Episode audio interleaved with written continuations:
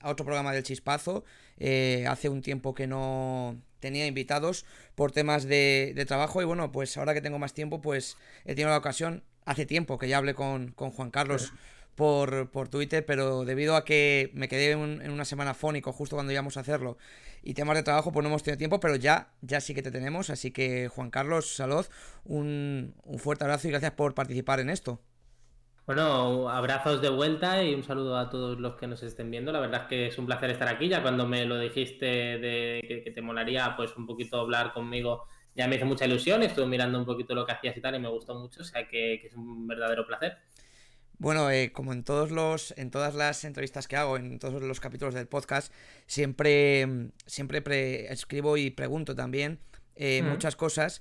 Eh, pero también me gustaría hablarte de cómo conocí, ¿no? El, tema de la revista Break, que es lo que, lo que hablaremos a lo largo y tendido de todo esto, que me parece muy curioso y, sobre todo la portada me llama mucho la atención los colores, que ya me explicabas un poco a ver si cómo, se, cómo fueron esa fusión de, de colores. Bueno, para la gente que nos esté escuchando y no viendo, eh, Juan Carlos ahora lleva puesto una sudadera de, de la serie Cowboy Bebop, que, que, está muy chula, eh, que está muy chula. Em, pues, pues nada, pues eso, te conocí en Twitter por esa revista Break y intenté encontrar a alguna persona que trabajara en ella.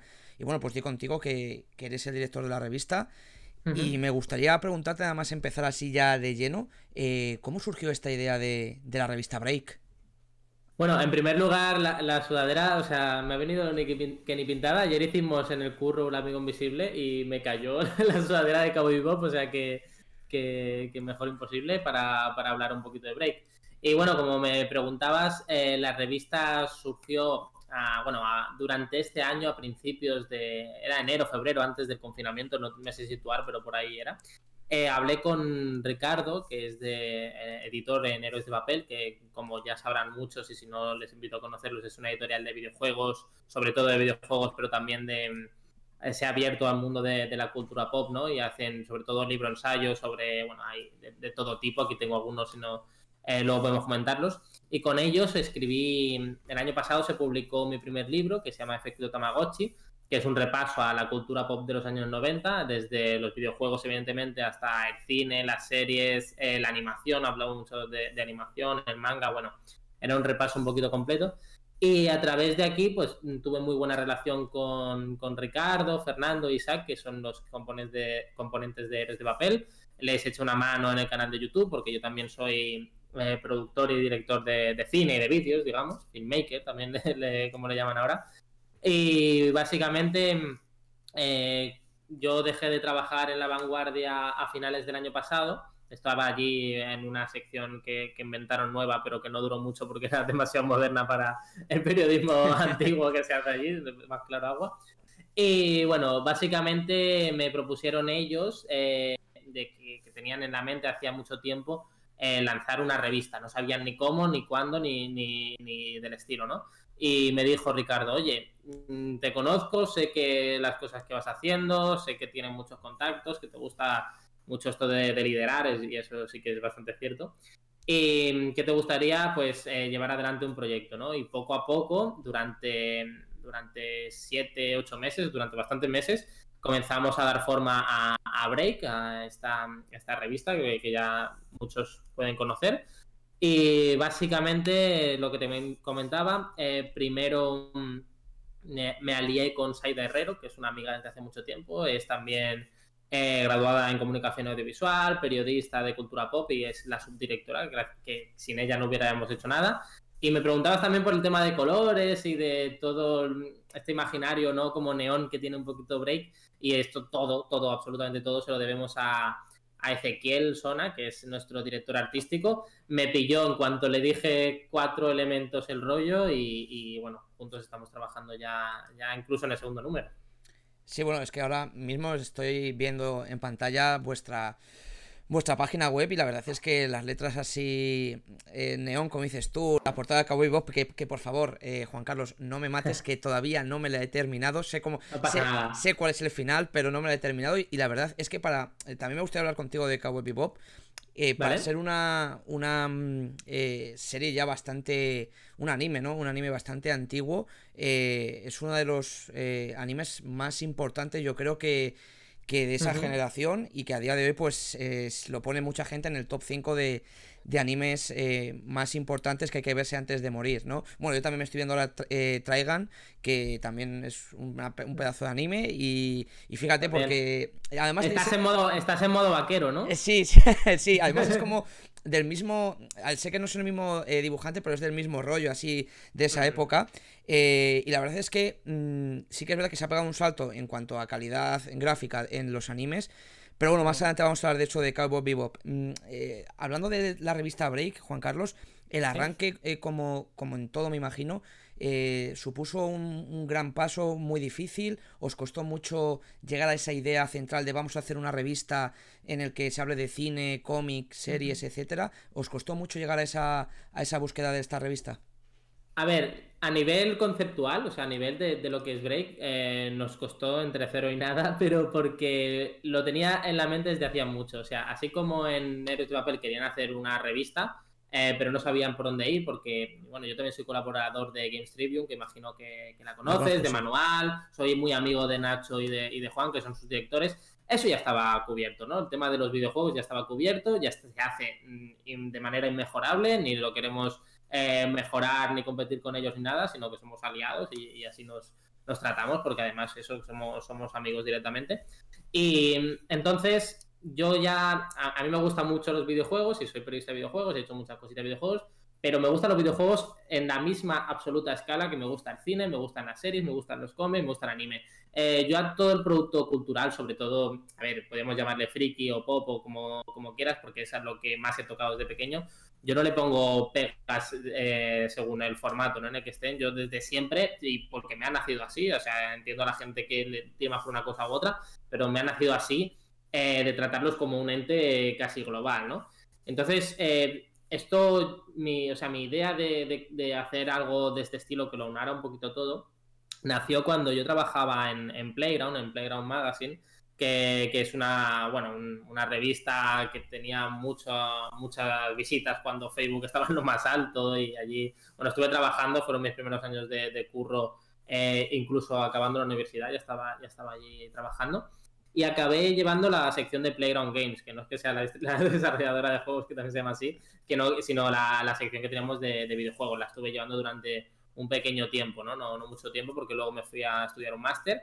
Pero bueno, eh, y ya desde ese momento lo que me nacía era hablar más allá de los videojuegos, hablar, hacer como, de hecho estuvo sobre la mesa hacer un Playground Geek, que fuera como mezclar todo esto que ya quería hacer. Eso no salió porque de hecho la revista ahora está, bueno, eh, tuvo una caída brutal por, por, temas que tampoco vienen a cuenta ahora. Y, y básicamente era algo que me tenía rondando la cabeza desde hacía mucho tiempo y cuando, o sea, no he visto una mejor oportunidad nunca que hacerlo que ahora, ¿no? Entonces cuando me dijo, oye, una revista, yo ya tenía muy claro qué es lo que quería hacer con ella. Eh, estaba viendo también, mientras tanto, un ojo a, esa, esa, página web. Eh, ¿Qué nos puede decir eso de Break Plus? Que, tienes ese, ese, apartado. Tiene, tiene muy buena pinta porque en uno de los apartados estás, se habla de eh, Break Plus cine asiático. No sé si sea, no sé si dice Break Plus, pero bueno, yo lo, yo lo llamo Break Plus. y, y Break Plus, hitos de la cultura pop. Eh, ¿Eso también es otra idea también que tenéis en mente? ¿O en función de cómo ha ido desarrollándose la revista, eh, os ha ido surgiendo esa idea? Bueno, es el Break Plus, que, es básicamente el contenido adicional dentro de la marca Break, eh, nació en, el Berkami. O sea, como sabes, en octubre iniciamos una campaña Berkami que acabó con más de 800, 800 personas que, que ayudaron, 800 mecenas y más de 35.000 euros recaudados, que van todos para la revista, no es que ninguno se haya hecho rico aquí, ojalá, eh, porque hacer una revista en papel es muy, muy caro y, eso, es, podemos hablar luego largo y tendido si quieres.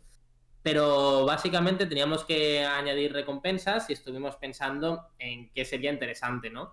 Y bueno, evidentemente Héroes de Papel es una editorial de libros y dijimos, ¿por qué no hacemos una colección de libros que sea de, break, ¿no? Y el primero que, que nos surgió, que nos vino a la cabeza, era el Break Plus de, cine asiático, que básicamente hemos eh, unido a 20, bastantes autores, o sea, un montón de, gente, de críticos de cine, de gente que... Sí, lo estoy viendo y es una pasada la gente que, ha participado en esto. Sí, bueno, están participando. Los textos se entregan en febrero eh, porque llegarán junto al segundo número, si, bueno, toco madera, si todo, si todo va bien. Yo también, yo también lo toco. pues eso, y ya tenemos el índice desarrollado, hay algún texto que todavía falta por definir, alguna posible baja, pero bueno, estamos ahí y más o menos el índice eso es el que tenéis en la web, que la web la acabamos de estrenar, está en un estado muy embrionario, pero bueno, estamos como intentando, ahora vamos a sacar contenido, eh, porque hemos, hemos readaptado la guarida del héroe, que era la, el blog que tenía Héroes de Papel, para hacerlo break, ¿no? Que sea el único medio de, Héroes de Papel. Y estamos readaptando todo, todavía está en un estado muy embrionario, empezaremos a sacar textos en enero, pero bueno, ya estamos trabajando en ello también. Y Break Plus, eso, nace como una eh, colección o una marca aparte de, Break eh, que iremos completando con diferentes elementos. los dos primeros es esto, es eh, el libro de cine asiático, que ya estamos trabajando en ello, y eh, un álbum de cromos, que esto nos hacía mucha ilusión meterlo en el, en el Berkami, porque, joder, somos fan de los cromos y nos gusta el merchandising, nos gusta, o sea, todo más o menos las personas que, estamos en este mundillo, pues nos hace ilusión, ¿no? Eh, coleccionar cromos. Y bueno, mi, pareja y compañera de hace mucho tiempo, que es Sandra Cabañas, es ilustradora, entonces eh, me gustaba mucho la idea de que pudiera participar también en la revista y hablamos y se están cargando ya de, las ilustraciones de los promos que también llegarán junto al segundo número. Tiene una pinta increíble, además. Eh, yo también, de pequeño y bueno, y ahora colecciono muchas cosas. Y, bueno, ya, ya te preguntaré qué tal os va con ese tema del álbum de cromos. Eh, has estado hablando de lo de Berkami y lo de lo de la gente que ha participado en este, en este proyecto, que al final, como has dicho tú, ese dinero va eh, única y exclusivamente al, al, proceso de la revista ¿Vosotros os esperabais eh, esa cantidad de gente que participara en, vuestro proyecto? Si tuvieras la de, la de peleas que tuve yo con Fernando, que es el, que lleva las cuentas en el de papel antes de sacar el Berkame, yo es que, claro, a ver, eh, queríamos sacar la revista, pero yo sinceramente pensaba que era una locura. Yo digo, bueno, evidentemente vamos a trabajar todo lo que podamos, pero yo pensaba que, sinceramente, ahora a toro pasado digo que, yo, no me, yo no creía que íbamos a llegar a ello porque lo veía muy, muy loco. He trabajado también muchos años, como te digo, en Games Tribune y sigo allí. Y sé lo que ha costado levantar esa revista partiendo desde cero y me parecía una locura eh, llegar a esos números. Pedíamos 34.000 euros. Bueno, íbamos a pedir menos, pero luego se sumaron gastos de envío y tonterías de Berkam y cosas que habían que sumar y fue como, bueno, eh, pedíamos ese número porque es lo que cuesta pagando algo a los redactores, que evidentemente el sector está un poco mal, o sea, está, no, está fatal, pero queríamos que al menos ellos retribuyeran de alguna forma ese trabajo, porque, joder, eh, que menos, ¿no? Pues pagando a los redactores y mm, los extras y, sobre todo lo que se iba muy, muy caro es la impresión y los envíos, pues se iba a un coste de eso, de 30 y bastantes mil euros, ¿no? Entonces, eh, yo cuando me dejaron esos números dije, o sea, les dije, chicos, o cortamos o, no es que, ¿qué hacemos? Eh, y, pero bueno, gracias a que teníamos a los mejores redactores, eh, pudimos sacar una maqueta de un número cero, que está básicamente la mitad de, lo que será el primer número. Eh, Ezequiel le debemos la vida porque nos hizo imágenes y diseños de, de, todo el estilo. Yo también puse mi granito de arena con el vídeo de, inicio, que como soy también eso, editor de vídeo y demás, pues pudimos ahí hacer alguna cosita. Todo el mundo remó muchísimo, muchísimo, muchísimo y estoy profundamente agradecido, todavía ya te digo que ni me lo creo, para que esto fuera así, que saliera. Y durante el Berkami tampoco lo tenía claro, porque el primer día se consiguieron 9.000 y pico euros, o sea que se consiguieron casi 10.000. Y dije, joder, facilísimo, pero claro, es que lo que no te dice nadie es que hay mucha gente que nada más sale y pone dinero y la otra mitad prácticamente llega el último día, la última semana. hubo como un mes y algo, que sí, un mes, en medio en el que iba subiendo muy poco a poco y era como, yo veía que, no íbamos a llegar. Estábamos mirando soluciones, a atrasar la revista e intentar tirar por otro lado, de todo. Pero eh, gracias también a la publicidad de, bueno, de reseñas cortas, de IOScript, de Quetzal, de mucha gente, influencers, que, que nos han echado una mano, más nuestros redactores, más el trabajo de todos y el esfuerzo de, los suscriptores porque saliera adelante, pues salimos, salimos y ahora nos toca a nosotros dar el callo y responder, claro. Es una pasada, la verdad, el, proceso eh, debe ser ahí me imagino ahí viendo eh, cada semana actualizando, anda, pues nos hemos quedado a mil euros, ay Dios mío, por favor, no sé qué. Debe ser muy, muy, muy interesante y a veces un poco también agónico en ese sentido de, ostras, está pasando el tiempo y, vemos que todavía no llegamos al límite, al mínimo que hemos puesto.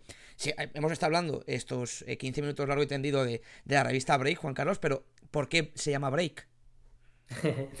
bueno, eh, te lo explico en la editorial, en el, editorial muy bien de, primer número, pero bueno, básicamente eh, lo que queríamos era romper un poco con. Porque ahora mismo la prensa, eh, para que nos entendamos, hay dos bloques: la generalista y la especializada. ¿Qué es lo que ocurre? la generalista, yo he trabajado mucho en generalista, en la vanguardia, en Playground, en, en, algún, en el mundo también escrito, bueno. Eh, solo puedes hablar eh, a pies juntillas de ciertos temas, de anime, de videojuegos. Es como, uy, uy, uy, uy. Cada vez que se te ocurre plantear uno de estos temas, es como, uy, uy, uy, ¿qué me está proponiendo esta persona, no? Eh, y de una manera como si trataras de tontos a los lectores, cuando al contrario, creo que eso es la. que, la gente ha sido a leer prensa generalista es la que más. debería tener abierta la mente, pero bueno, no, es culpa de los lectores, sino de, evidentemente de, de las editoriales que hay detrás. Eh, eso por un lado, tenemos la prensa generalista en el que no vale nada de esto y la cultura es y con el país, es cultura del último escritor que no sé qué, bueno, que, no, es, no se reflejaba la cultura pop de ninguna manera. Y luego por otro lado tenemos em, la prensa especializada, ¿no? que puede ir eh, donde yo me he sentido más a gusto escribiendo, pero que, tienen un sistema precario que no se sostiene por ningún lado y vive de la de la ilusión, o sea, básicamente, y, tienen un mérito brutal los periodistas, los directores de medios como Mary Station, Hobby Consolas, bueno, eh, eso hasta cosas más pequeñitas, evidentemente, como Manual, Games Tribune, eh, Game Report, que también es un gran referente para nosotros. Bueno, toda la gente que ha tirado hacia adelante estos medios, incluso fotogramas, que también trabaja en fotogramas, eh, no, no, es un sistema que no, se, no, no es estable. O sea, quiero decir que se habla de cosas muy, muy, muy especializadas para llegar a, un público eh, al que se llega muy bien, de una manera muy, muy especializada, pero que al final ven que, o sea, tienen una fórmula que si tú quieres ir un poquito más allá, pues te ves limitado, ¿no? Tienes paredes y a mí como periodista en concreto, a mí como escritor, eh, me frustra un poco y, el poder solo hablar de cierto tema cuando hay otra cosa que está muy relacionada, que sé que le va a gustar al mismo público y que, no, y que evidentemente no entra en esos márgenes, ¿no? Entonces, eh, Break es como, oye, rompamos, rompamos con esto, eh, vamos a probar.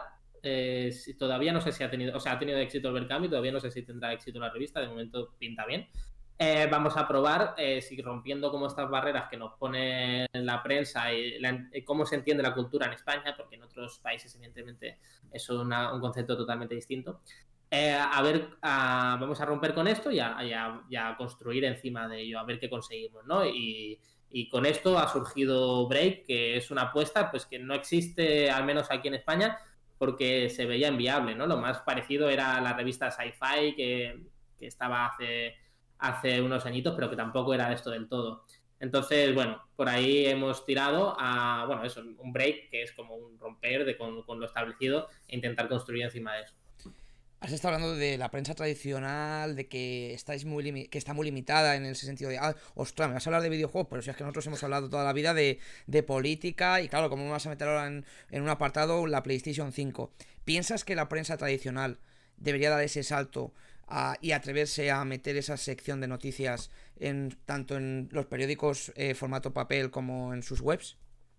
A ver, existir existe. Quiero decir, su seccioncita de tienen a un periodista que te habla de videojuegos existe, o de cómic cuando sale un salón del cómic, o alguna cosita pequeñita.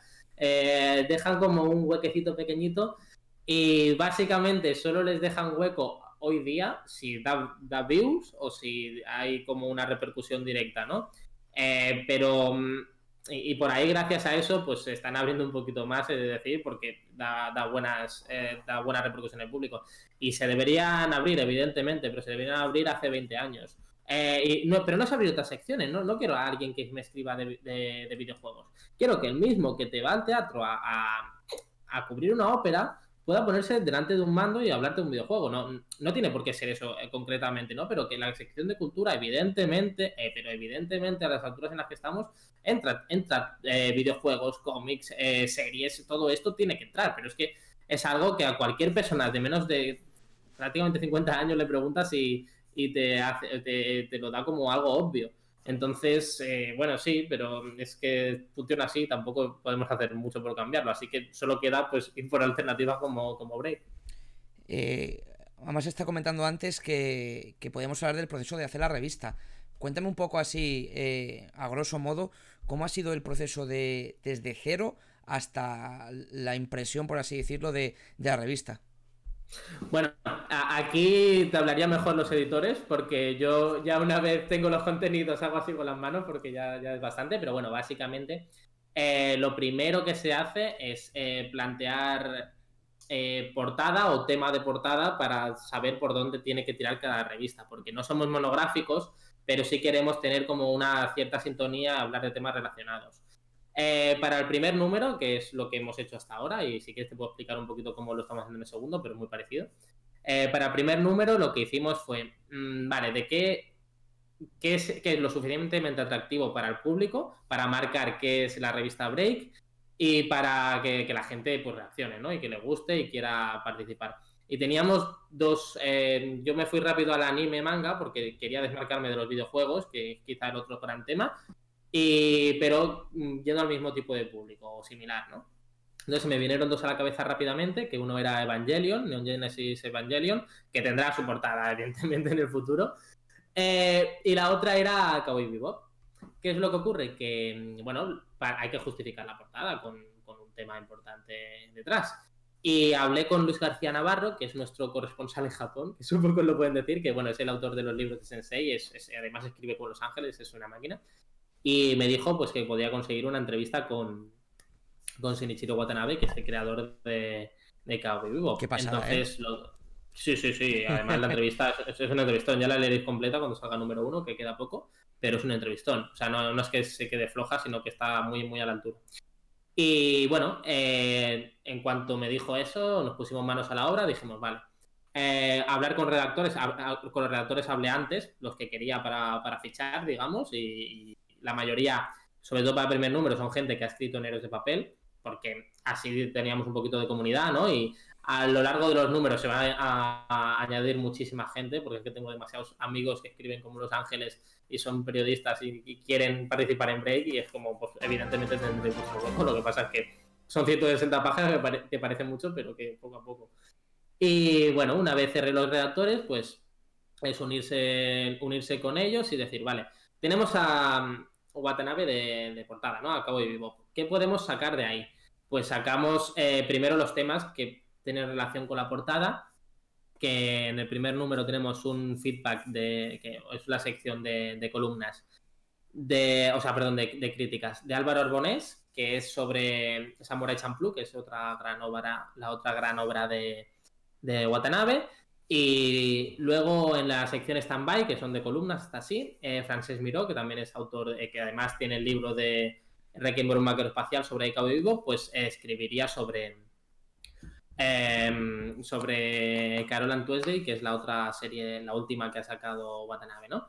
Y una vez teníamos como el bloque de portada montado, como una columna vertebral, vertebral sobre la que hacer la, la revista, pues fuimos añadiendo otros temas que tuvieran gran relevancia, algunos que, que tenían que ver, pero la idea sobre todo es que eh, fueran un poco dispares y sobre todo hablar también de videojuegos, hablar también de cine, hablar también de series y para tener un poco de sintonía. Entonces así surgieron el resto de temas, eh, delimitando X páginas por, por, por, sección, digamos, ¿no? Por reportajes, por entrevistas, etcétera.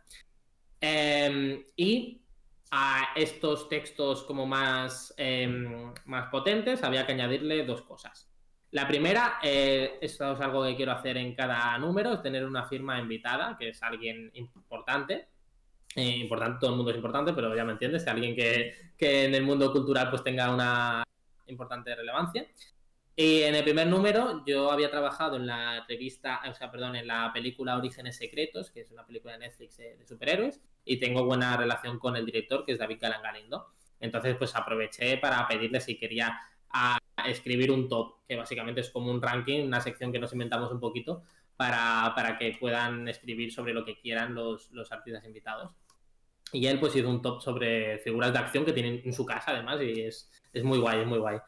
Y finalmente, em, la, última gran cosa era mm, terminar de perfilar secciones que hicieran que la revista fuera un poco distinta a lo que puedes encontrar en cualquier otro sitio, ¿no? Y ahí surgieron la sección de, pasatiempos que se llama Endgame, eh, que son pasatiempos clásicos de las revistas o de los periódicos, pues pasados al mundo friki, vamos. Y mm, de esto se ocupa Randy Mex y Gonzalo San Martín con sus dibujos, que son maravillosos. Y luego una última sección que también es muy, muy guay, que es, em, es un cómic de cuatro páginas que se lo pedimos a Álvaro Ortiz, que es el del murciélago solo por birras y el de Miley Pedro y cosas de que, bueno, que está haciendo ahora y, lo está petando mucho en Twitter. Y una vez bueno, teníamos todo el contenido, fechas de entrega, a maquetarlo todo. Eh, bueno, se habla con maquetación, se habla con Ezequiel, que es quien hace la portada, quien hace las láminas, quien hace todo. O sea, es, es nuestro. el ángel gracias al que salimos, porque si no, ya te digo yo que, ni estética ni nada.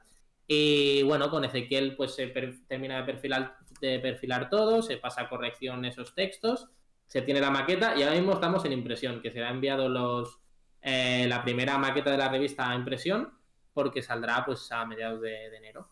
Qué, cerquita tenéis todo. Bueno, antes que nada, Juan Carlos se ha metido Break Revista a saludarnos.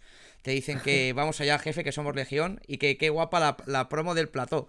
te, han puesto. Ese, es ese cabrón de David, que, David Molina, que es el director de, Break TV, que, bueno, básicamente estamos haciendo cositas en Twitch también. Yo soy muy novato en esto, pero David tiene algo de experiencia.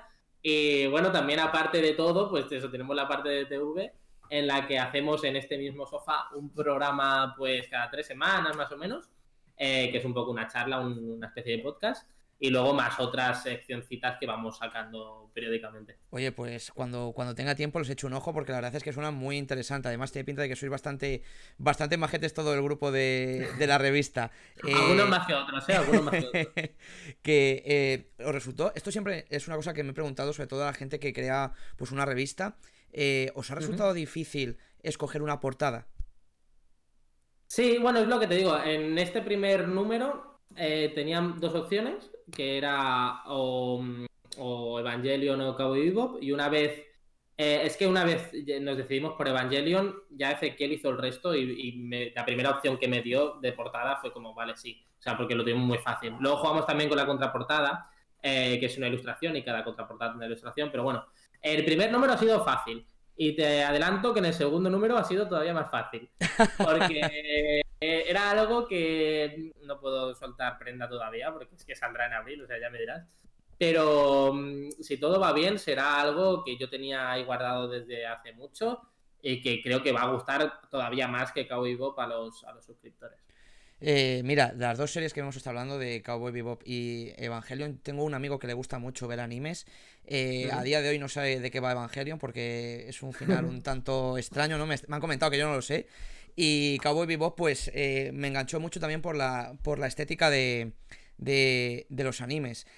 para finalizar este tema de la revista, has empezado hablando al principio de que mm, te cogieron a ti porque eres una persona que le gusta liderar, liderar proyectos. Entonces, me gustaría preguntarte, ¿es difícil llevar a cabo o eh, liderar a una serie de personas eh, en un proyecto? Sí, o sea, sí, sí, sí, tiene su complicación, pero mm, cuando tienes a gente como la que tengo en Break está chupado. Quiero decir, eh, es complicado porque eres el malo, si tienes que ir detrás de gente. yo sobre todo, uy, voy a, me está dando como mucho el sol, voy a cerrar que tengo aquí una cortina rápida. Sí, claro. Y sigo, espera, un segundo. Claro, claro.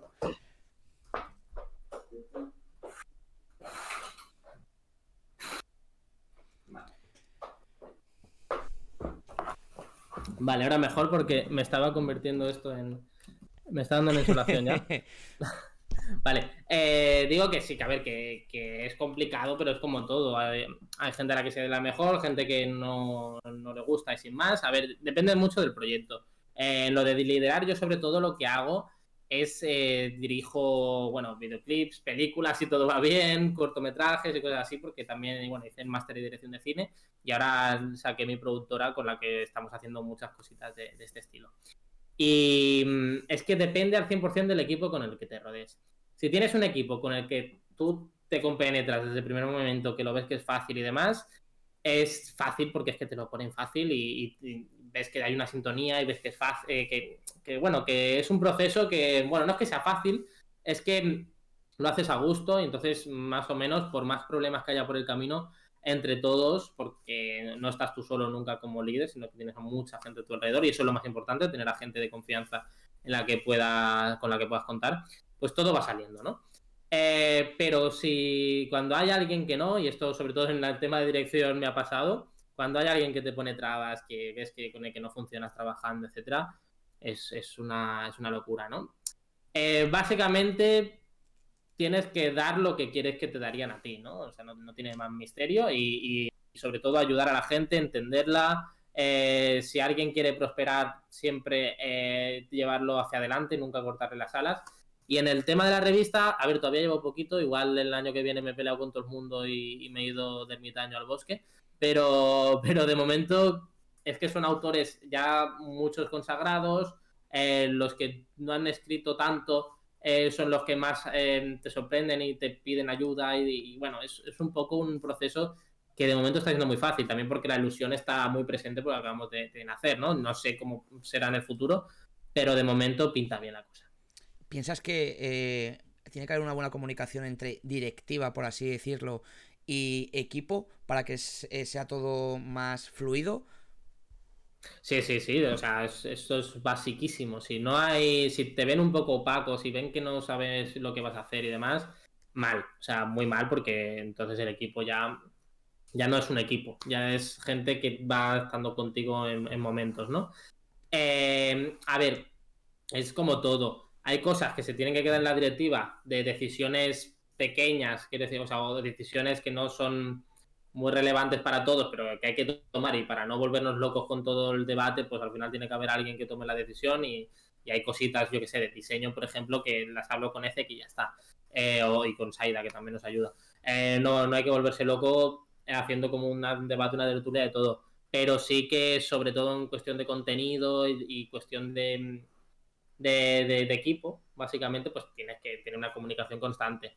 Yo, por ejemplo, algo que hago y que no lo hacen todos, eh, todos los medios, pero bueno, sí, sí algunos y lo hacen bien, es em, si una vez me, entrega, me, me han entregado los textos, o eh, tanto los textos como las propuestas. Con las propuestas lo que hago es eh, todas las aceptadas explico por qué, todas las rechazadas explico por qué y bien explicado. Y es como, oye, pues esta igual en otro número encaja mejor, pero en este no, lo que sea. Una comunicación, pero directa y, sincera, y es lo que hay. Y igual con igual cuando te entregan los, los textos, decir eh, es lo que más te ha gustado, qué es lo que no, eh, dar un mini feedback, no hace falta que te vuelvas loco, pero un mini feedback, eh, si has si haya, yo que sé, algún error de corrección constante, pues remarcarlo. Sí, de buen rollo. O sea, al final todos aquí estamos en el mismo barco y no hay nadie mejor que nadie, pero sí eh, eh, si estás como líder, tienes que servir un poquito como guía y no ser simplemente la persona que decide. Eh, pues espero que dentro de poco podamos ver esa revista y que seguramente que como me estás comentando y por la pasión y el cariño que han estado trabajando tanto tú como, como las otras personas que has nombrado y los redactores, seguro que está muy, muy bien cuidada y nos va a parecer muy interesante todos los artículos y, el top 5 de figuras de acción me ha llamado muchísimo la atención, así que me lo apuntaré. Eh, ahora pasando a otro tema de fuera de la de Break Revista, eh, Juan Carlos, te quería preguntar sobre la cultura pop esa que acabas de mencionar al principio de los años 90. ¿Piensas que esa cultura pop se ha ido perdiendo poco a poco en esta última década? Mm, yo es que no, o sea, la verdad es que pienso que no. Quiero decir, eh, es que ya entramos en la cultura de nostalgia en un debate así. Adelante, adelante. Aquí estamos para hablar. A ver, a ver, a ver, para ir un poquito al grano. Em, todo evoluciona y tenemos que abrazar la evolución y ni antes estábamos mejor, ni ahora estamos peor, ni ahora estamos mejor, ni nada. Eh, cada época tiene sus cosas, hay que aceptarla como es y abrazarla en su justa medida. Yo, por ejemplo, no, no soporté mucho la época de hace nada en la que todos los años 80 eran lo mejor, vamos a ver Stranger Things y compañía, joder, los 80, no sé qué. Igual que yo pienso que los 90 sin más, simplemente me tocaron crecer en esa época y les tengo un cariño especial. Em, más allá de eso, eh, podríamos entrar en cada bloque, ¿no? En el cine, pues en, los 90 se hacía mejor cine que ahora comercial, pues eh, gustándome mucho Marvel y gustándome mucho el cine en general comercial, pues sí, porque había más variedad, eh, sin más, ¿sabes? Pero también no me gustaba pues que se le tuvieran a los superhéroes como, como si fueran películas de tercera. Pero teníamos mejores pelis de otros grandes actores y de todos los géneros posibles. Vale, eh, si, hablamos de las series, pues estamos en un momento muchísimo mejor que antes, pero muchísimo, porque se hacen un millón de series y la calidad de todas esas, lo que antes eran pelis de los 90, digamos, ahora se hacen en series. Em, en el tema de videojuegos, pues yo creo que estamos en el, mismo momento a nivel cualitativo, lo que pasa que con más recursos técnicos y cada vez a más porque es un medio que al final es muy joven y está creciendo a pasos agigantados. Eh, con el anime, la verdad es que yo me he quedado un poquito estancado en los. o sea, sí que he visto algún anime últimamente, pero me he quedado bastante estancado en el anime de, los 2000, ¿no? Como, como último, o sea, en los últimos como 10 años no he visto muchas, muchas nuevas propuestas. Eh, no sabía decirte porque tampoco soy experto en anime, gustándome mucho, pero sí que creo que había muchos Seinen en que de principios de los 2000, finales de los 90, que son irrepetibles, pero porque han sido tan buenos que, es difícil que se repitan, no porque no puedan llegar a hacer ahora mejores, ¿no? Eh, y sobre todo dentro del comercial, ¿no? Porque luego hay muchas obras pequeñitas que, conocen cuatro que, evidentemente pues pueden darle mil vueltas, pero no es lo mismo. Eh, a nivel fenómeno, pues la televisión en eso hacía mucho, porque de niños todos veíamos Evangelion y no entendíamos nada, pero éramos niños y salían robots y, y moraba, y cuando lo hemos entendido de adultos nos ha volado la cabeza. Eh, pues con eso, con todo, ¿no? Em, básicamente la reflexión es que vamos avanzando, yo en eso no, o sea, no, soy para nada nostálgico ni melancólico, eh, pero sí que mola, ahora que sabemos más, ahora que comprendemos un poquito mejor el mundo cultural, pues ensalzar lo que nos gustaba y entender un poco, analizar por qué nos gustaba. Em, has estado, bueno, eh, has estado diciendo que has estado haciendo el máster de de cine, mm, eh, tienes en ese mundillo de producción audiovisual, etcétera. ¿Piensas que ahora las plataformas online como HBO, Netflix, Amazon Prime están cogiendo todo, todo lo que eh, es posible para intentar coger la mayor audiencia posible? ¿Crees que eso es bueno o malo? Porque sí que es verdad que Netflix tiene un gran. A ver, yo te estoy diciendo desde mi punto de vista. Netflix tiene mucha variedad, pero en cuanto a contenido de calidad, me parece que tiene mucho mejor HBO en ese sentido, ¿no? Porque al final hay mucha serie adolescente. Em, em, a lo mejor me tiro más tiempo buscando en Netflix una buena película que en HBO, que sé que a lo mejor tiene, yo que sé, Chernobyl, que, que lo petó en su momento, la serie de The Wire. Eh, entonces, ¿piensas que eh, el contenido eh, que están haciendo estas compañías es muy bueno o es simplemente dar eh, series de adolescentes para mantenerlos entretenidos y que me paguen 8 euros al mes? A ver, eh, igual soy el malo de la película, pero a mí que me den un elite me parece de puta madre también, ¿eh? O sea, quiero decir. vale, vale. Eh, no, me parece bien todas las opciones. Tiene que haber series adolescentes y tiene que haber un The Wire y tiene que haber un 30 monedas, que igual es algo que está entre medio de los dos, ¿no? Que es la última serie ahora de, de HBO. Es un debate un poco raro, ¿no? Porque, quiero decir, em, evidentemente HBO ha forjado su, su, imperio o su pequeño imperio en la calidad, en, grandes series que lo han ganado todo, ¿no? Eh, Netflix necesitó eso un tiempo, ¿no? Que lo, que lo había, con las primeras series que sacaron, pues tenían otro tono, pero tenían esa calidad. Y ahora como se ha quedado con el mercado de todo el mundo, necesita ofrecer el máximo posible de propuestas para tener el máximo posible de audiencia. A mí me pasa igual. Yo empiezo entrando en Netflix, me tiro media hora, acabo entrando en HBO y acabo viendo algo de filming o de, Prime, que también está muy bien. O, incluso Disney, yo qué sé, que, hay, que sí, que mm, al final Netflix pues tiene todo, entonces pues todo entra ahí sin más. Eh, lo que sí sé es que sea mejor o peor tirar por una fórmula u otra, porque al final HBO está haciendo lo mismo ahora con HBO Max, o sea, en cuanto se meta Warner ya te vas a olvidar de... Van a tener sus series de calidad, pero también van a tener toda la morralla que puedan, porque lo que necesitan todas es contenido, porque quieren competir. Em, sea, o sea, sea bueno o malo que, que metan todo y que ya el usuario escoja, sí que sé que al menos eh, están dando a autores, eh, Netflix sobre todo, pero también todas las plataformas en realidad, están dando a gente que antes no tenía absolutamente ninguna oportunidad de, llegar a estrenar una película, una serie, nada, eh, pues la oportunidad de hacerlo. Y eso implica que tendrás series adolescentes de mierda, pero también alguna joya que de repente digas esto como se ha colado aquí, ¿no? Entonces, yo creo que las plataformas, bien. Sí, como, como resumen. O sea, me parece bien. Luego podemos entrar en el debate del cine, de las televisiones y demás, pero no, no lo veo muy distinto a que Netflix tenga ahora de todo, como que antes Antena 3 pues tuviera también todo tipo de, de, de, de formatos. Eh, esta es una pregunta que te voy a hacer que a lo mejor te, parece un poco complicada, pero últimamente se está viendo ahora por el tema del coronavirus, eh, no podemos ir al cine y las plataformas, bueno, y las películas se están poniendo en plataformas online. ¿Piensas que así, por ejemplo, eh, mm, he, visto que van a poner muchas películas ahora a, eh, tanto en la plataforma online como en el cine? ¿Piensas que con eso, vamos, yo tengo la impresión de que con eso se va a perder mucha, mucha expectación en el cine? Eh, ¿Crees que al final eh, el cine, por así decirlo, de vamos un viernes o un miércoles a ver una película dentro de unos años va a desaparecer? ¿O por lo menos va a haber una cantidad, un mínimo porcentaje para verlas? Yo he que las prefiere ver en el cine, porque me gusta más eh, el sonido, la pantalla, etcétera. Pero piensas que, por ejemplo, si sacan la película de Batman en HBO el mismo día que en el cine, ¿piensas que va a perder el cine o, o no? A ver, eh, me has dicho que te gusta el cine. Sí. ¿No? ¿Por qué te gusta el cine? ¿Por, la peli? No, porque la peli la puedes ver. Las sensaciones. Las sensaciones. Ahí vamos. Eh, es una putada enorme lo que va a hacer Disney, HBO. Eh, no sé si Netflix todavía han hecho nada. Bueno, Netflix no, porque no, no estado nunca en cines, así que tonto. Em, etcétera, a, a los cines. Sí, es una putada porque los cines perderán todo tipo de exclusividad. Que es algo que tarde o temprano iba a pasar.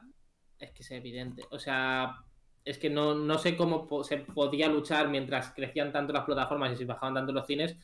No sé cómo alguien podía pensar que, no acabaría pasando eso. O sea, es que, va, es que tarde o temprano va a pasar y el coronavirus ha sido la excusa perfecta para, hacerlo, ¿no? Eh, más allá de eso, ¿van a desaparecer los cines? Yo espero que no, pero también creo fervientemente que no los festivales de cine, em, eh, el ir simplemente al cine a, por, el placer de ir y de ver una película con, como tú dices, las sensaciones que te da eso, eso es imposible que se pierda porque es una experiencia única. Que se va a quedar como un reducto para gente, sí. O sea, es que es lo que va a haber. O sea, la gente que le gusta el cine va, va a seguir yendo y, va, a bajar, evidentemente, porque si yo quería ver la última Harry Potter tenía que ir al cine y punto. Pero ahí eso entra, pues lo que te digo, los festivales de cine, propuestas alternativas, eh, experiencias diferentes, como igual hacen, yo que sé, en el Cine Fenómena de, Barcelona, cositas que, que, hagan que la gente vaya al cine no por el estreno. O sea, lo que no tenía sentido era eh, seguir defendiendo el ir al cine por un estreno porque los estrenos ya es que las mejores películas se estrenan ya en Netflix, o sea, no, necesitan esto, ¿sabes? Entonces, eh, se va a perder, sí, pero mm, es que no va a quedar otra, y, pero de todas maneras yo creo que el cine nunca se va a perder, se van a cerrar muchos cines y es una putada enorme, pero enorme, porque además hay un montón de trabajadores que son los más pasionales estando ahí, y, es, una, es una jodienda brutal, pero eh, sí que creo que la experiencia cinematográfica pues, va a continuar y que pueden haber propuestas para, que eso siga adelante. Ahora te voy a hacer a ti un, ejemplo, a ver, a ver, lo que elegirías tú. Imagínate que tú eres un director de una película, ¿vale? Y eh, yo soy una plataforma online. ¿Qué preferirías? Por ejemplo, te estoy poniendo números al azar. Ganar 15 millones de euros eh, sacándola en el cine, ¿vale? O no la sacas en el cine, pero yo te la compro a ti y en vez de 15 te doy 30 millones que, como, como, como tú, o sea, me puedes decir, yo me quedaría con el dinero, o yo tengo el alma de director y prefiero que mi película la vean en, la, gran pantalla. ¿Tú qué decidirías? Yo no tengo alma de director, yo tengo alma de pobre. Eh, esa, me ha gustado, esa me ha gustado, ¿eh? a ver, a ver, eh, joder, es que yo ya no he nacido en la época clásica que solo tenías que ir al cine para ver las cosas. Yo ya he nacido con el VHS y con el DVD y con ver las cosas en la tele. Y de vez en cuando iba al cine y me parecía genial. Eh, evidentemente sería precioso ver una película mía estrenada en cine. Una locura, pero una locura. Pero tampoco me. o sea, tiene por, mm, tiene por qué suponer el, gran estreno en el cine, ¿sabes? que puede ser, pues como hicieron hace poco los Javis con la serie de, Veneno, que eh, se la sacaron en Antena 3 y demás, bueno, en, la plataforma esta que tenía de A3 Media. A3 Player, sí. Y A3 Player. Y luego el capítulo, no sé si hicieron una, el que sí, el capítulo 3 junto al 1 y el 2 lo estrenaron en cines y se llenaron bastante los cines y fue eh, lo más visto en España durante esa semana. Pues yo con eso ya me conformaría, ¿sabes lo que te quiero decir? O sea, no necesito un gran estreno en cines. Em, y, menos si eso me va a hacer perder paso. O sea, piensas que es como. difícil que es difícil que conseguir dinero en el cine, ¿no? como, como lo que hizo en su momento Juego de Tronos, que es poner los capítulos a las 3 de la madrugada y la gente estaba en las salas llenas para ver el capítulo a lo mejor 3 horas antes que en la plataforma online. ¿Tú, tú eso lo ves buena idea? Es que, es, que es por donde hay que ir. O sea, estas propuestas son las que van a hacer que, la cosa tire para adelante. Es que si no, no, no va a haber manera. Entonces, yo ya sé dónde estoy en este momento. A mí si me compra Netflix, vamos, que si me voy, quiero decir, eh, no estamos tontos, ¿no? no es mucho más bonito tener tu gala inaugural, tus festivales, tus cosas, pero hay que ser un poquito lógicos y evidentemente, pues, estamos yendo a eso, o sea, a propuestas alternativas y que, creo que ah, son una putada para muchas cosas, para cómo ha funcionado el cine hasta ahora, pero también hablamos de lo mismo de los videoclubs cuando, eso, hace 10 años y, ya no queda ni uno. Y bueno, se han seguido alquilando películas en las plataformas. Quiero decir, vamos a eso. Entonces ya no, no, creo que, que, el debate esté tanto en el qué opinas de, que se estrenen las plataformas, porque va, qué va a pasar, sino ahora en dos años, eh, sino en el qué puede hacerle cine para seguir adelante. Otro de los contenidos que tienen las plataformas online, eh, Juan Carlos, es el tema de que ahora están intentando hacer como eh, series con poca duración debido a que a lo mejor la gente no quiere tragarse la hora y diez del capítulo de True Detective o de Juego de Tronos o lo que sea. Eh, una de las últimas que me he visto en Netflix, que está muy bien, a mí me gusta personalmente mucho, que es la de Love, Death and Robots, que son capítulos independientes que duran a lo mejor el máximo 15 minutos. ¿Piensas que un buen contenido puede, en cuanto a series o películas o cortos, con 15 minutos a lo mejor o con 9 son suficientes para captar bien al público? Siempre lo ha sido. O sea, los cortometrajes nunca han funcionado a nivel comercial porque no daban dinero a, a, los cines, justamente. Pero los anuncios, eh, parece una tontería, pero los anuncios ¿cuánto duran? Que 30 segundos, alguno un poco más largo, otro un poco más corto. Y no hay nada más hecho para captar la atención del público que un anuncio. Quiero decir, y, la capta, te quedas con, me acuerdo de, la canción de, Inside Out de Triple Dental. Ah, sí. bueno, da igual. Eh, no hay nada hecho más para captar la atención. Entonces, eh, los cortometrajes, evidentemente, yo creo que gracias a las plataformas pueden eh, tener un espacio. O sea, yo en filming, cuando me aburro, me pongo a verme cortos, porque no tengo tiempo. Tengo media hora, pues me pongo a ver dos o tres cortos. Y me he visto dos o tres cortos, sentido de todo en, cosas de 10 minutos. Y, yo como cortometrajista, que de momento estamos ahí, eh, pues también lo agradezco, ¿no? Pero bueno, más allá de, eso, sí, la, de Love, Death and Robots es el mejor ejemplo, ¿no? Y, en antologías creo que funcionan genial porque Black Mirror es el mejor ejemplo, sí que serían más pelis que cortos en este caso, pero es el mejor ejemplo. Eh, yo creo que, que sí, que las plataformas pueden ofrecen sobre todo a, a servicios de, lo que tú quieras como espectador y eso es algo muy guay porque una película lo ideal es que dure hora y media pero ya sé ya hay películas de tres horas y pico como el irlandés o hasta los Vengadores la última eh, que bueno que tienen su espacio perfecto pero es que luego si quieres ver algo de 70 minutos o de 60 o de una hora eh, antes no lo podías hacer porque no entraban en salas no y ahora pues a la plataforma le da igual que la gente esté una hora y media, una hora enganchada. Evidentemente, mientras más mejor, pero también con un sentido, ¿no? Y, eso, y las miniseries lo mismo. Yo, a mis padres, que, muchas veces están en el sofá y me preguntan, ¿qué puedo ver? No sé qué, yo les voy sugiriendo cosas. Eh, lo único que me piden es que no sea una serie. Porque dicen, joder, vaya rollo, tantos capítulos de series. Y, gracias a las miniseries, eh, se, empiezan a enganchar, porque eso, eh, seis o siete horas tienen, pero 40, 50... Entonces tú bien ver lo de, lo de Black Mirror, que a lo mejor los capítulos son totalmente independientes el uno del otro. ¿Piensas que esas series son a lo mejor captan a más público porque dices, bueno, me puedo ver el, el, capítulo 3 de la temporada 5 que sé que no tiene que ver nada con la temporada 2? ¿Piensas que a lo mejor con ese formato se capta más público? Bueno, más público Depende, porque también las series captan al público por la relación que tiene con los personajes y demás. O sea, no sé si. Un público diferente, podríamos decirlo. Pero eh, sí que mm, creo que por lo menos eh, las series duran lo que tienen que durar. O sea, los capítulos duran lo que tienen que durar. La última temporada del Ministerio del Tiempo es una gozada, porque es que las anteriores duraban 70 minutos cada capítulo porque les obligaba a televisión española y mola mucho porque es el Ministerio del Tiempo y mola porque sí pero a veces decía, ¿por qué me estás alargando tanto esta trama? Y la última, pues duran más o menos lo que tienen que durar, ¿no? Sí que, o sea, son todos de 50 minutos, pero bueno, que al menos no se tienen que alargar excesivamente. Eh, las series de que veíamos de pequeño en la tele, o sea, Los Serrano, que tú la ves ahora, y dices, ¿por qué me estás, o sea, cómo me estás estirando el chicle de esta manera? O sea, es impresionante. ¿Por qué? Porque es que a los guionistas no le quedaba otra. Ahora, ¿quieres contar una historia? Tienes el tiempo que tú quieras. Y eso, joder, se agradece. Eh, para finalizar este tema de las plataformas online y ya meternos en el último apartado, me encantaría hablar contigo. Es que yo creo que me puedo tirar contigo hablando mm, todo el día de series, películas, porque yo también soy, soy muy fan. Eh, otro ejemplo que te pongo eh, que me sorprendió a mí gratamente, ¿vale? es en Netflix los animes que sacaron, ¿vale? El último que he visto que me ha parecido espectacular, me vais a decir, ahora me va a poner la gente que no, que no sé qué.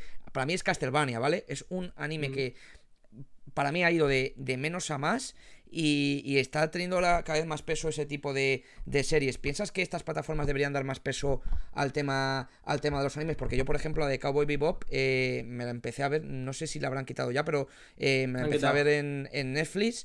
Y, bueno, pues ahora está también la de Ataque a los Titanes, que también ha cogido esos derechos en Netflix, y, etcétera, etcétera. ¿Piensas que también el anime tiene que ser otro, otra sección muy importante en estas plataformas online? No es que tenga que ser, es que no son tontos. O sea, estuvieron el año pasado durante un tiempo Netflix estrenando películas de Ghibli. ¿Por qué? Porque es que la gente es fan. O sea, al final lo que no era normal es que encendieras la tele y no vieras anime por ningún lado, porque la gente es fan del anime y sobre todo eh, en ciertas eh, regiones de España donde nos lo han puesto de pequeñitos en las horas que podíamos verlo, ¿no? Y eh, aquí en Cataluña todo el mundo es fan de Dragon Ball porque es que lo veían todos los días y de Mazinger Z y cosas así. Y bueno, yo sé que, sé que en Andalucía también, en el País Vasco, o sea que en, en muchas regiones. Eh, lo que no es normal es lo otro. O sea, es lógico y normal que, en una plataforma que quiera abarcar a todo el público posible, pues tenga su sección de anime y que además sea importante. Porque es que son de las películas y de las.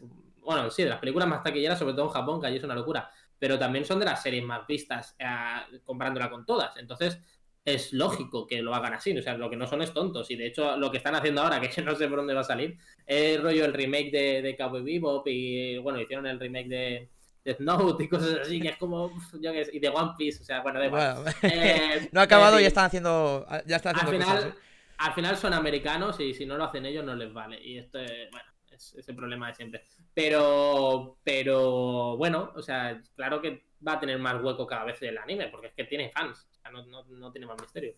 Y piensas, por ejemplo, ahora sé que yo tampoco estoy muy puesto, sé que tú tampoco estás, me acabas de comentar antes que tampoco estás tan puesto en los animes. Em, ¿No te da la impresión de que los animes que están sacando son, eh, por ejemplo, yo que sé, Naruto, al final el bueno, el malo, Boku no Hero, que está muy bien la serie, que está muy bien la serie Boku no Hero, que eh, me ha gustado mucho por el tema de, de, cómo lo han hecho gráficamente, pero ¿no te da la impresión de que son muy comerciales, que no hay eh, de ese tipo como Cowboy Vivo que a lo mejor no era comercial, eh, yo que sé, en Evangelion, que tampoco es comercial, otra que a lo mejor no es tan comercial, es eh, una que está, en Netflix, que es Devil May Cry Baby, que tampoco es tan comercial. ¿Piensas que, que, ahora mismo es, vamos a sacar dinerillo, vamos a hacer, el héroe gana al malo, el malo es amigo del héroe y fin de la historia? A ver, esto se ha hecho siempre, se va a hacer siempre y Naruto uh, siempre en mi corazón. O sea, pero, pero, a ver, la movida es, eh, hay muchos géneros en el, en el, en el manga, en el anime. Eh, el que más triunfa, por lógica, porque es como vender series adolescentes y, y para niños, es el shonen. Entonces, Naruto, eh, Boku no Hero, bueno, todas las series que, me has ido comentando, entran en este, en el shonen, ¿no? Y lo bueno que tienen es todo lo que te pueden ofrecer más allá de la historia del bueno y el malo. Y, tiene mucho, Naruto tiene muchísimo que te ofrece a nivel cultural, aunque el blog no lo parezca, eh, más allá del bueno y el malo y todo. Y, el relleno, las reflexiones de la amistad y. ¿Cuál? ¿Perdón? Y el relleno también de la serie, ¿no? Como comentas. Sí, sí, sí. Pues, eh, hay, muy, buenas sagas de relleno de Naruto, pero bueno, esto lo podemos hablar en otro momento. Eh, pero bueno, quiero decir, no es que lo saquen por sacar, es que son los más vistos. Y, pero bueno, y One Piece es que es el mejor ejemplo y no lo estaba citando.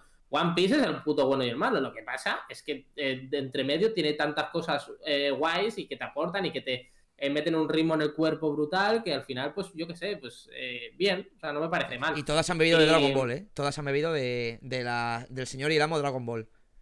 Sí, sí, por supuesto, por supuesto. Sí, sí, no, eso no, no hay duda. pero, pero bueno, pero lo bueno del anime es que tiene mucha variedad y también está el Soho, que, que tenemos muchas series eh, que parecen que no, pero yo me estuve viendo Sakura hace poco y tiene unas cosas muy guays. O sea, porque me la vi de pequeñito, no me acordaba mucho, me la estuve viendo otra vez y joder, tiene cosas que, te aportan mucho. Y, y, lo bueno es que entre toda esa maraña, pues tienes series ya de que, que si quieres ser adulto y ver cosas de adulto y, y ya ir más allá de, de esta historia básica, pues las puedes ver pero me parece perfecto que un niño de, de 12 años o 11, como yo era cuando me empecé a ver Naruto, en vez de tener que ir a páginas pirata para verlo encima en japonés, que incluso aprendí un poquito de bueno, una mierda, pero un poquito como frases de japonés, porque me vicié a Naruto durante mi adolescencia de una manera bestial, pues lo tengan en Netflix y, ya está. O sea, al final los chavales quieren lo que quieren y no pasa nada por dárselo, pero siempre que en la serie, pues le puedas dar como puntillitas de cosas que, oye, igual también te molan, ¿sabes?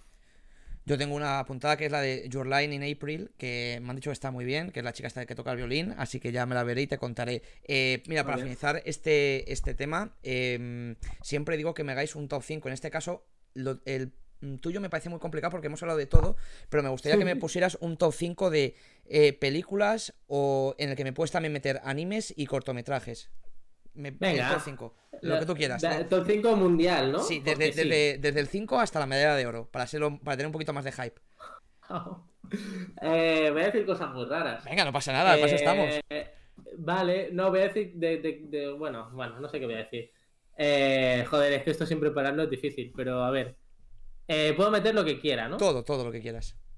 Vale, vale, vale. Ostras, es que. a ver, lo puedo hacer de cosas que he visto este año. Lo que tú quieras, lo que tú quieras. Vale, vale. a lo mejor las que me recomendaríais a mí o a cualquier persona que te esté escuchando para ver. Vale, voy a hacer una cosa. Tengo una lista en, en notas que se llama Cosas 2020 y están todas las pelis y está aquí. Ostras, sí que tiene, sí que tiene. hay, un montón de mierda aquí, ¿vale? De todo lo que he visto este año, que pueden ser cosas de ahora o de hace tiempo. Me están poniendo por el chat Digimon. sí, entonces tengo pelis, eh, juegos, libros, series y cortos. Vale, pues lo que, cógeme lo que tú quieras de ahí. No, pues te voy a coger una de cada. Venga. Eh, vale. Vale, vale, vale, vale, vale. Eh, vale, voy a empezar por cortometrajes. Venga, que, esto, sé que te gusta. Eh, hay uno que vi en Sitges que me gustó muchísimo, que, se llama El ruido solar, que no sé ni de quién es, solo tengo apuntado el título, que la gente lo busque, oye, que... que oye, con el título ya, con el título es suficiente, ¿eh? Que se llama El ruido solar, que es muy sorprendente. Parece un corto intimista eh, raruno de estos de, hipsters y luego te da un giro chulo, que me gusta, ¿vale? Va a a ¿eh? ¿Ves? Ya, ya lo he conseguido. Luego en series. A ver qué tengo por aquí. Vale. Vale, en series voy a ir a lo fácil, ya la, he citado, pero es que me ha flipado muchísimo Veneno este año. O sea, la, serie de, los Javis. Además, tengo algún familiar trans que, que mola mucho porque ves como todo lo que te ha ido contando de su vida reflejado en esa serie y creo que para el activismo LGTB y tal va, muy muy guay y además está narrada de la hostia. O sea, piensas que no ha metido nada comercial, no la he visto, ¿eh? No he tenido la ocasión, pero piensas que está muy bien hecha la serie. Sí, sí, sí, sí, o sea, a nivel dirección es bestial, de actores, de, fotografía, de arte, todo. O sea, a nivel dirección es bestial y, por eso, sobre todo, y el guion, bueno, el guion quizá va a capítulos, ¿no? Pero, pero me parece que está muy, muy, muy, muy bien. Y también la recomendaría, sí. Eh, luego, a ver, libros y cómics. Ah, ah, ah. Vale, voy a mm, recomendar un cómic que se llama The eh, Private Eye, o sea, el ojo privado o algo así se llama, eh, que es de mm, JK Vaughan, sí, creo, espérate, J, joder, es que ahora me pilláis con, dile hola de mi parte. Sí. Espera un momento que, para decir bien a los autores, que me sabe un poquito mal. Vale, que vale, sí, Brian Cabaugan y Marcos Martín, que es dibujante.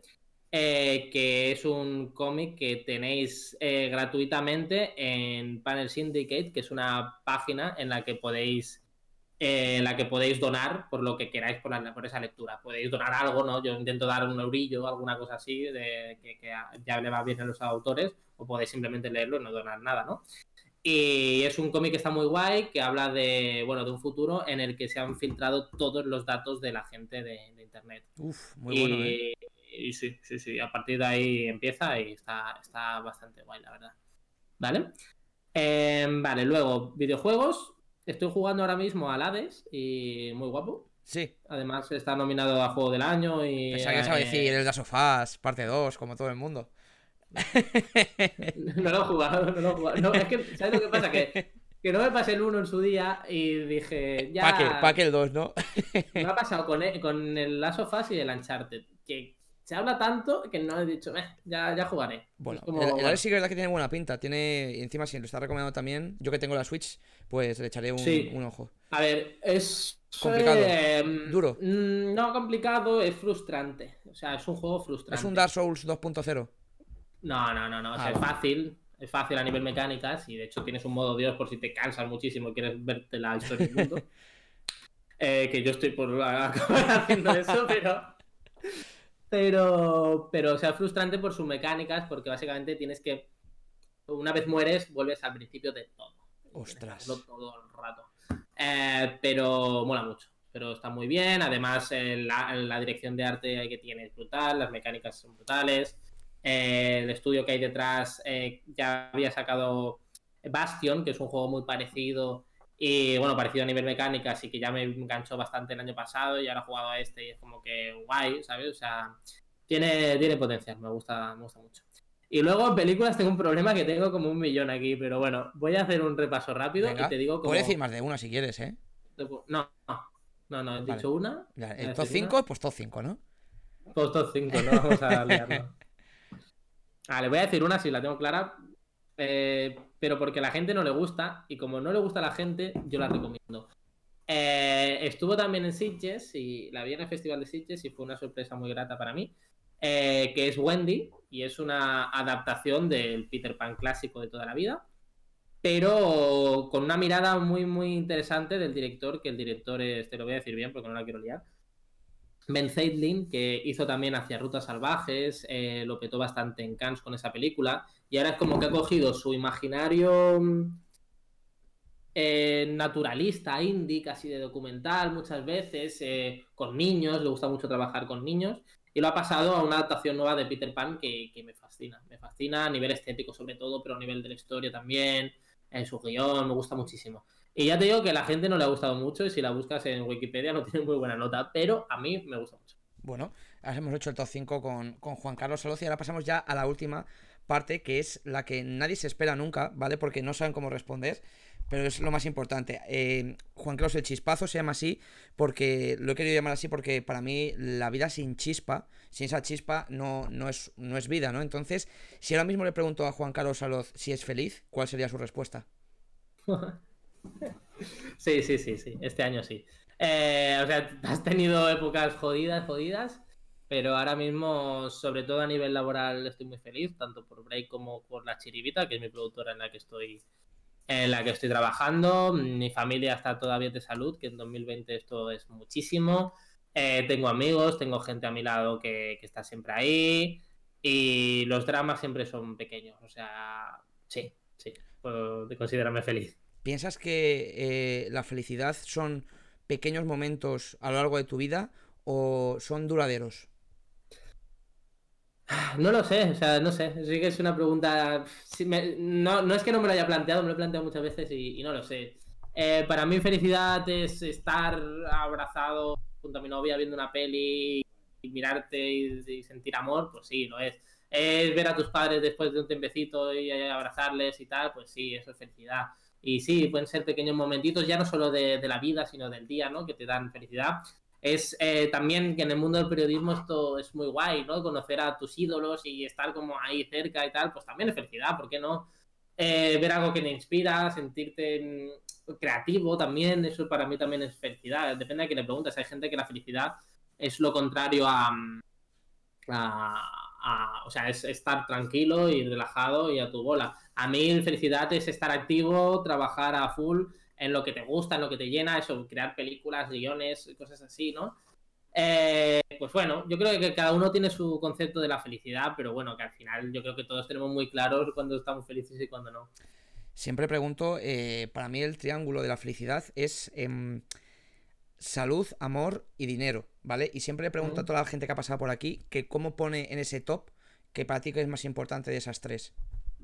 Hombre, por experiencia, evidentemente, eh, la salud está por lo primerísimo. Eh, si no hay salud no, no hay nada y este 2020 lo estamos viendo, aunque, aunque bueno, no, me quiero meter a hablar de estos temas, pero bueno.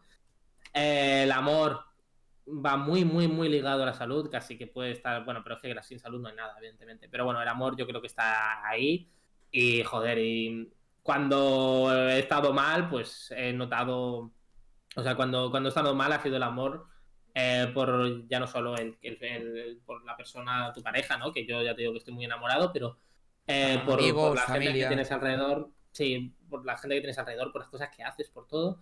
Eso es lo que te da las ganas de vivir.